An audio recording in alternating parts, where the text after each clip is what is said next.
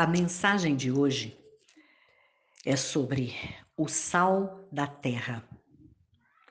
Em Mateus 5, versículo 13, Jesus faz uma afirmação dizendo: Vós sois o sal da terra. O que o Mestre quis nos dizer com isto? Quais são as propriedades do sal? Ele é um produto antisséptico que ajuda a combater infecções no organismo, é um fungicida e bactericida, ajudando a eliminar os germes, dá sabor aos alimentos e impede a sua decomposição. E o que acontece com o excesso de sal no organismo? O aumento da pressão arterial e também provoca sede. Traduzindo para o que Jesus nos disse, o que devo fazer para ser o sal da terra? Primeiro, eu preciso trazer sabor à vida das pessoas. Como?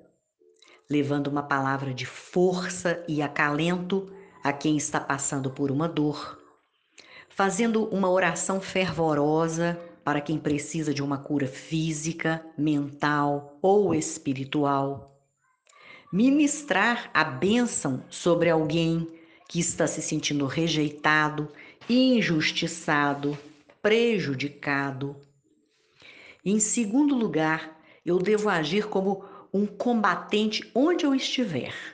Por exemplo, se estou em algum lugar em que há sujeira, corrupção, ações indevidas, onde um está contaminando o outro, posso perfeitamente liberar meu poder antisséptico para que a infecção que está ali impeça a decomposição de todos.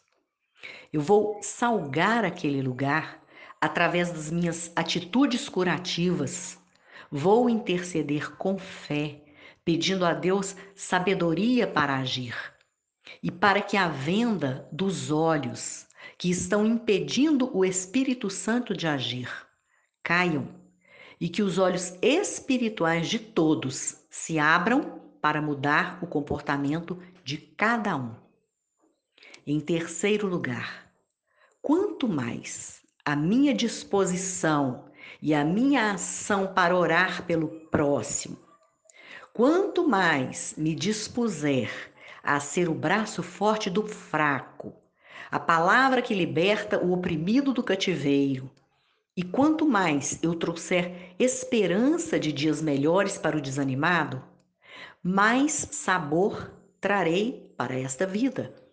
E com certeza, esta pressão provocada por este amor irá subir de tal forma que os que receberem tudo isto manifestarão a sede desta fonte de água viva que Jesus nos apresentou um dia para serem saciados.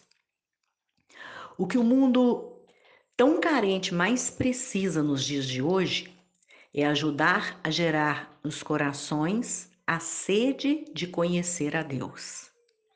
Então, faça a diferença onde você estiver e por onde você andar. Tempere. Em Mateus 5,13, Jesus diz que se o sal for insípido, ou seja, sem sabor, para nada serve, a não ser para ser jogado na terra e ser pisado pelos homens. E é isso que você quer para si? Não receba apenas a palavra, mas salgue. Nós não podemos ser como um saquinho de sal fechado em uma prateleira. Fomos feitos para salgar o mundo. E só assim nós traremos sabor à vida. Pense muito a respeito disso e glorifique a Deus com o seu chamado, cumprindo o propósito que Ele tem para a sua vida. Amém? Vamos orar. Pai, Neste momento, queremos elevar um clamor a Ti por toda a nossa nação, tão carente de Ti. E como família do Senhor, Perdoe não só os nossos pecados, mas o nosso comodismo diante de tantas situações e nos conduza a um caminho de retidão e disposição para sermos o sal da terra, glorificando o teu nome. Obrigada mais uma vez por esta oportunidade e pela tua palavra. Compartilhe essa mensagem e tenha um, um resto de semana abençoado.